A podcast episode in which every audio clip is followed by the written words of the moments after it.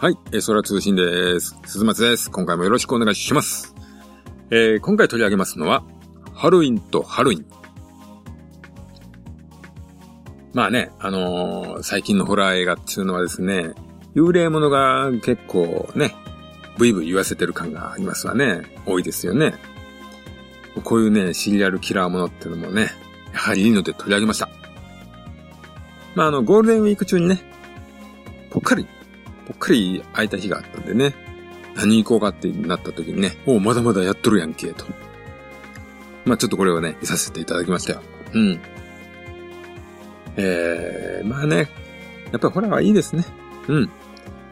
ハロウィンの公開からはね、随分日本は待たされたわけですけども、やっぱりね、待ってみる価値ありという感じでしょうか。ということで、えー、今回はね、あのー、ハロウィンの第一作、1978年と、今回ね、公開されました、2018年に、えー、全米公開だったんですかね。それがようやく2019年公開なんですけども、日本では。まあ、こちらのね、もう、ちゃんとしたね、この1からの、ちゃんとした続編として作られた作品なんで、今回一緒に取り上げようということでね、えー、やってみますと。はい。えー、まず第一作の方ですね。はい。ハロウィン1978年版ですね。えー、1978年。これはどんな感じなんでしょうかね。うん、期待的に。あの、テキサスチェーンソー。まあ、生贄ですね。あれが74年公開と。えー、なんでね、ちょっと4年ぐらい先輩ですか。で、13日の金曜日は1980年と。まあ、2年後輩と。まあ、エルム街のフレディはもう84年なんでね、もうだいぶ6年ぐらい後になりますけどね。まあ、この辺があの有名なね、殺人鬼シリアルキラー映画ですけども。まあ、ちょっとレザーフェイスの影響は感じざるを得ない感がね、なくもないと。うん。えー、監督はご存知、ジョン・カーペンターと。で、出演者なんですけどもね、あの、クレジット的にはですね、ルーミス医師演じておりましたドナルド・プレザンスさんが、これ一番に出ますね。うん。まあ、うちら的にはあれですか。007は二度死ぬのブロフェルド。まあ、あれの印象が強いですかね。そして、えー、ローリー役、ジェイミー・リー・カーティス。うん、かっこいいですよね。えー、ブルー・スチールとかね。トゥルーライズで。あの辺でもうね、もう大物女優というか、うん、いい感じになってかっこよかったですよね。うん、本当にね、こう、マジな顔が決まる人ですよね。うん。ワンダとダイヤとかもね、ちょっといけてたから考えますね。はい。で、音楽もジョン・カーペンターと。音楽はね、この映画結構重要なキーではあるとは思うんですけどね。うん。でね、上映時間は91分と。これはね、いい長さですね。うんまあ、このね、時間の短さもあるんでね、とってもシンプルな構造の映画ですよね。まあ、ストーリーはですね、姉を殺した6歳のマイケル・マイヤーズ少年がですね、15年後精神病院から脱走と。彼の担当医のルーミスはですね、彼のことを純粋な邪悪と。あの、ナチュラルボンキラーですか。この脱走者のね、ルーミスは追跡すると危険だから。で、一方のマイケルはですね、出生の地、ハドンフィールドへと前に戻っておりますと。そこでね、たまたまこう、不動産屋の娘なんですかね、ローリーはね。で、その、マイケルの住んでた家になんか、鍵かなんかを持って行ったんですかね。その時にたまたま見られたと。うん。ほんとね、それだけなんですけどね。とそれがあったがゆえにこうローリーとね、その友人たちを必要に殺し始めると。ほんとこれだけです。そしてローリーとルーミスはっていう感じですね。本当にシンプルです。まあそれゆえですね、展開も早いですよね。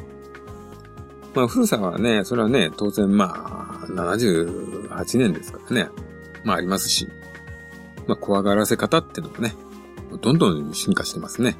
昨今のホラー映画もなかなかすごいですから。ただね、この映画ね、この緊張感がね、常にあるんですよ。あの、すごい不穏な空気をね、ずーっと保ったままね、展開するんですね。まあ、正直ね、冒頭のマイケル少年のね、犯罪以降、もうほんと終盤の方まで、殺戮シーンなんつうのはね、本当にないんですね。なのにこう緊張感をね、常にキープしてるんですよ、この映画。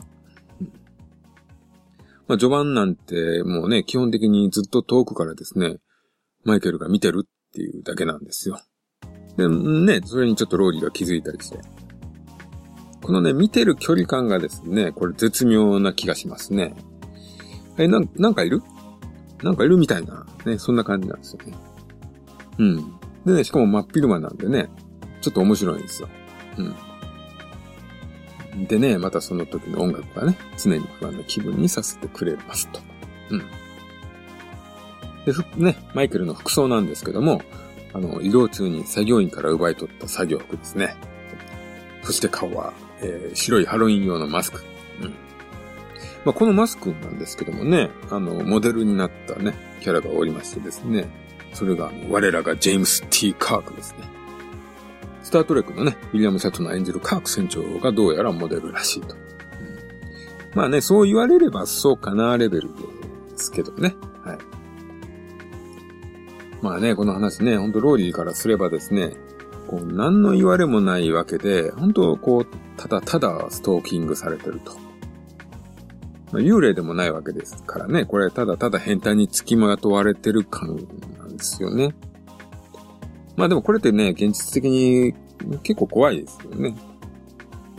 あの、2とかね、3で、あの、後のね、シリーズが、まあ前にあったシリーズではですね、ローリーは実はマイケルの妹でしたっけね、兄弟なんて設定がね、できちゃってたそうなんですけども、うん。まあ、この時点ではですね、本当にこう、ローリーからすればね、何の言われもない、こう、一目惚れされて、がゆえのこう、ストーカー行為、スタストーカー被害に遭ってるというね、そういう話ですよね。うん、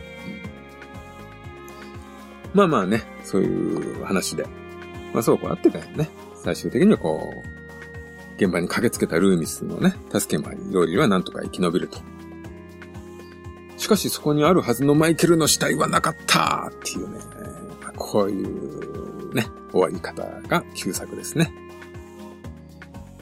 まあなんかね、この辺はね、ほんと13日の金曜日で、すごくよく使われてる感じですけどね。はい。もうね、ほんと、その後のホラーのお約束がね、もう相当出来上がってて、もう、なおかつ味わい深い。そんな作品だと思いますね。本当にね、これスプラッターとかね、こう、ゴアな感じの表現っていうのもとても少ないですね。ヒッチコックのね、サイコの影響とか大きそうなんですけども、まあ、マイケルのキャラはね、どうしてもね、レザーフェイスとかね、ちょっとね、気になりますところですね。まあ、逆にジェイソンはね、もろにマイケルな気がしますね。はい。これがもう、第一作の感じですか。私が思う。はいで、今回の新作いきますかね。えー、今回のはですね、えー、上映時間105分。まあ、これも適度な長さですかね。うん。監督はあの、デビッド・ゴードン・グリーン。知らん。あの、ウィキペディア見るとね、ほんといろいろ撮ってるらしいんですけど、全くちょっと私わからないですね。うん。えー、で、えー、出演者はジミー・リー・カーティスト。40年後のローローリーですね。はい。で、あと、ジュディ・グリアさん。まあ、キャリーのね、最近ちょっと取り上げたキャリーのリメイクで先生やってましたね。うん、素敵な女優さんですね。はい。今回も素敵ですね。はい。うん、で、音楽はジョン・カーペンターのスコアを使っておりますと。はい。でね、本当今まで作られてた続編ですから。さらに、ロブゾンビのリメイクとか。その辺で描かれたことは全てなかったことと。第一作の本当に純粋な続編として生まれた、作られた作品となっておりますね。まあ、出生のね、秘密だのね、置いてあったのね、そういうマイケルにね、まつわる説明みたいなものは必要ないという判断ですね。これがいいです。これは非常にいいことだと思いますね。うん。恐ろしいですからね。何もわからない。はい。で、話なんですけども、えー、まあ、簡単に言うとですね、第一作から40年後。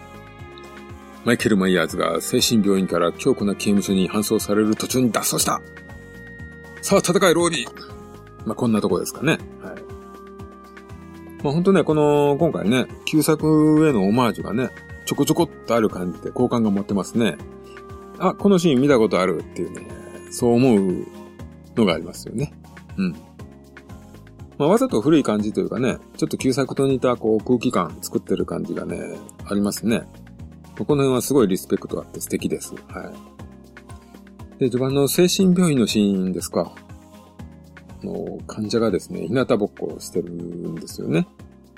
広い、こう、屋根のない空間でね、草刈りに、鎖に繋がれたね、患者がですね、まああんまり、こうね、患者同士が接することないように、こう、一定の距離をね、保ったままですね、鎖に繋がれてるんですね。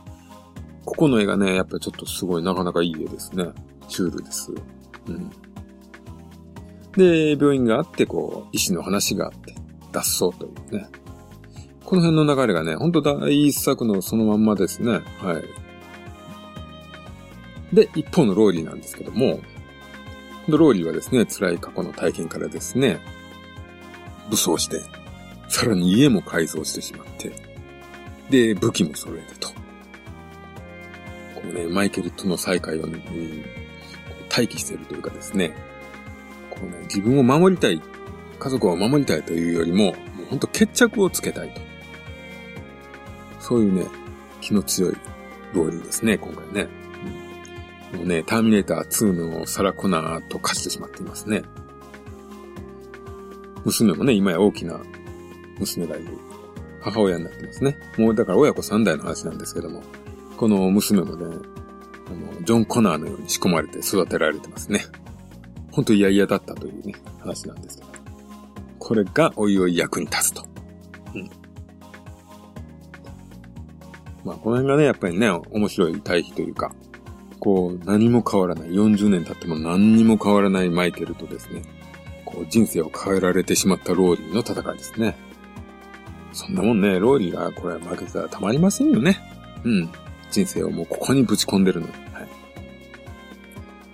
まあ結論から言うとですね、本当にこれはシンプルでね、非常に楽しい映画ですね。まあ、マイケルの無敵っぽい。死なないですからね。そしてあの、カーペンター先生の音楽。やっぱりね、これはもうね、えー、本当にね、いいですね。ずっと緊張感ありました、本当に。うんまあ本当ね、魅力という時点で言うと、この新作がね、本当に今の時代に撮ってるんですけども、第一作とね、魅力がね、本当に同じというか、うん。まあシリアスなんですけども、少し乾いていて、なおかつちょっと美しい感じがしますね。はい。で、まあ、ホラーマニアの方にはね、ちょっと笑えるシーン、クスッとなるシーンはやっぱりちらほらありますけど。はい。で、今回ね、新しいところといえば、やっぱりローリーがね、かつてとはちょっと違うと。成長していると。そして家族で立ち向かうね。まあ、この辺がね、ほっこりしますよね。はい。うん。で、新キャラとしてね、ルーミスに代わってね、サルトン医師っていうのが出てきますけども、こいつがね、もうとんでもないですね。後半、ちょっとやらかしてくれますよ。はい。まあ、この辺はね、ちょっと B 級映画設定な気もしないでもないですけどね。まあちょっと面白いんじゃないですか。うん。まあ見どころとしてはやはりこう最後のバトルですかね。これはいいですね。あの、熱いです。えー、怖いではないですね。熱いですね。うん。まあ、総評的になりますけどね。本当にね、これ正統派なね、ホラー映画作品を見れた気がしますね。ゴア描写もね、全然ね、こう、グロすぎないんですよ。ええで、適度にこう、グレードアップはしてると。まあ、非常にね、これ、いい映画です。あの、普通に、普通に、ああ、いい、いい、ほら、えー、伝統的な、正統派的な、いいホラー映画を見たなっていうね、気持ちになれると思いますんで、皆さん、おすすめです。これぜひ見てください。えー、今回は、ハロウィンとハロウィンでした。は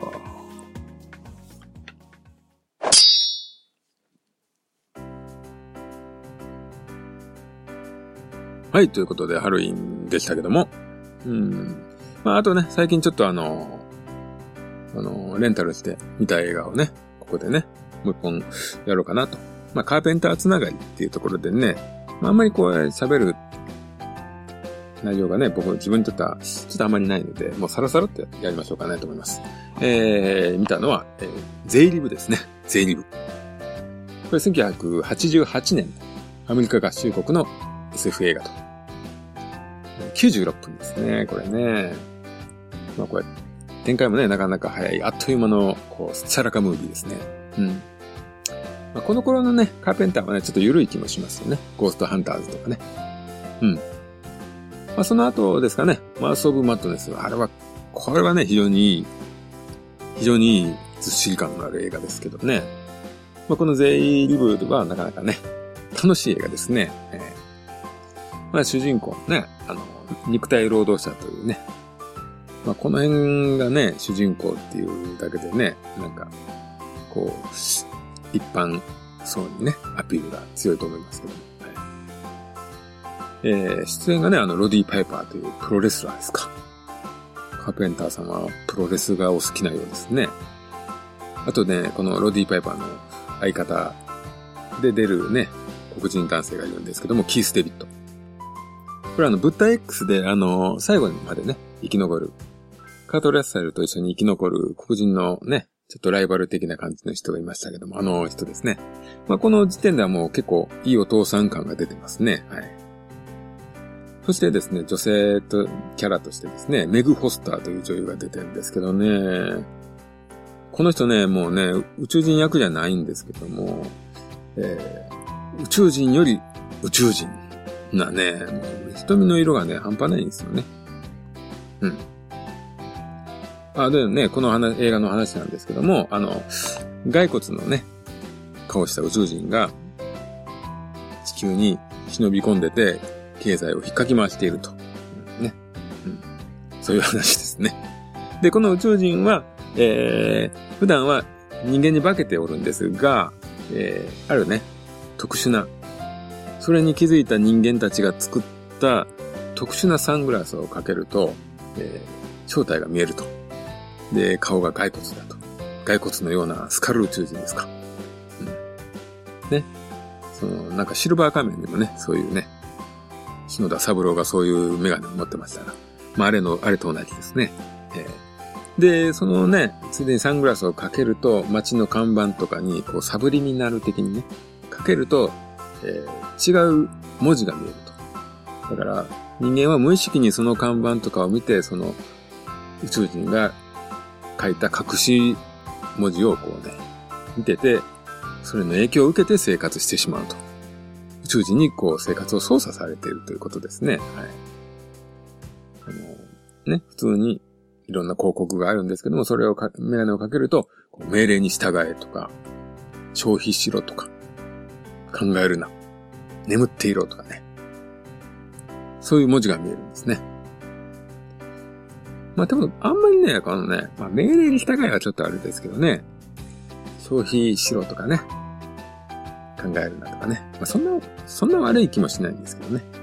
ただ当時ね、カーペンター監督はですね、こう、資本主義に対するですね、嫌悪感とかね。うん。その辺がすごいあったみたいで。レーガン、レーガンの政権が嫌だったんでしたっけね。なんかそういう話が、なんかありましたね。うん。まあこの映画ね、やっぱりね、面白いですよ。なんか楽しいですよね、本当にね。えー、で、まあ、あの、伝説のね、伝説のプロレスシーンがあるんですよね。えー、あの、サングラスをね、かけてね、あの、主人公ナダっていうね、主人公、ロディ・パイパーがですね、その宇宙人がいることに気づいてしまうんですけども、それをね、この仲間の、仕事仲間のフランク、キス・デビット演じるフランクが、にかけてみてくれと。そうするとわかるからと。でもこのな、フランクもね、ちょっと嫌だと。なんかこう、嫌な予感がするんだけどね。それかけたくないと。うん。今の生活壊したくないとかね。家族いるんで。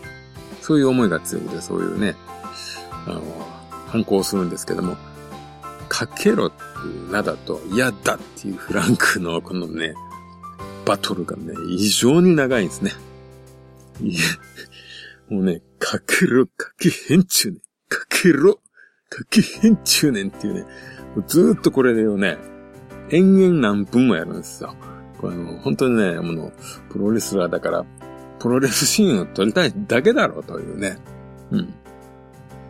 これがね、伝説のシーンですね。ただこれ今回ね、2回目、自分見たんでね、2回目見たんで、あの、思ったより、あれ？あ、このぐらいだったんだと。もっと長い覚悟をしてたんで、あ、こんなもんなんだっていうね。慣れって怖いですね、人間のね。うん。これほんとね、もう、トントントントン進んでね、話が。で、トントントントンラストになりますね。ラストの方もほんと、え、え、え、終わり？みたいな、そんな映画ですね。これ非常に楽しいんでね。ぜひおすすめです。見てください。え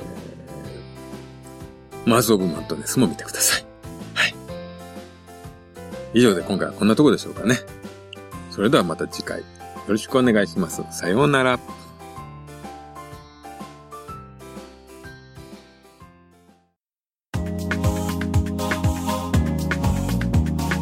エソラ通信ではお便りをお待ちしております。ツイッターハッシュタグエソラ通信その他シーサーブログのコメント欄 G メールの方でもお待ちしております気軽に感想ご意見をお寄せください。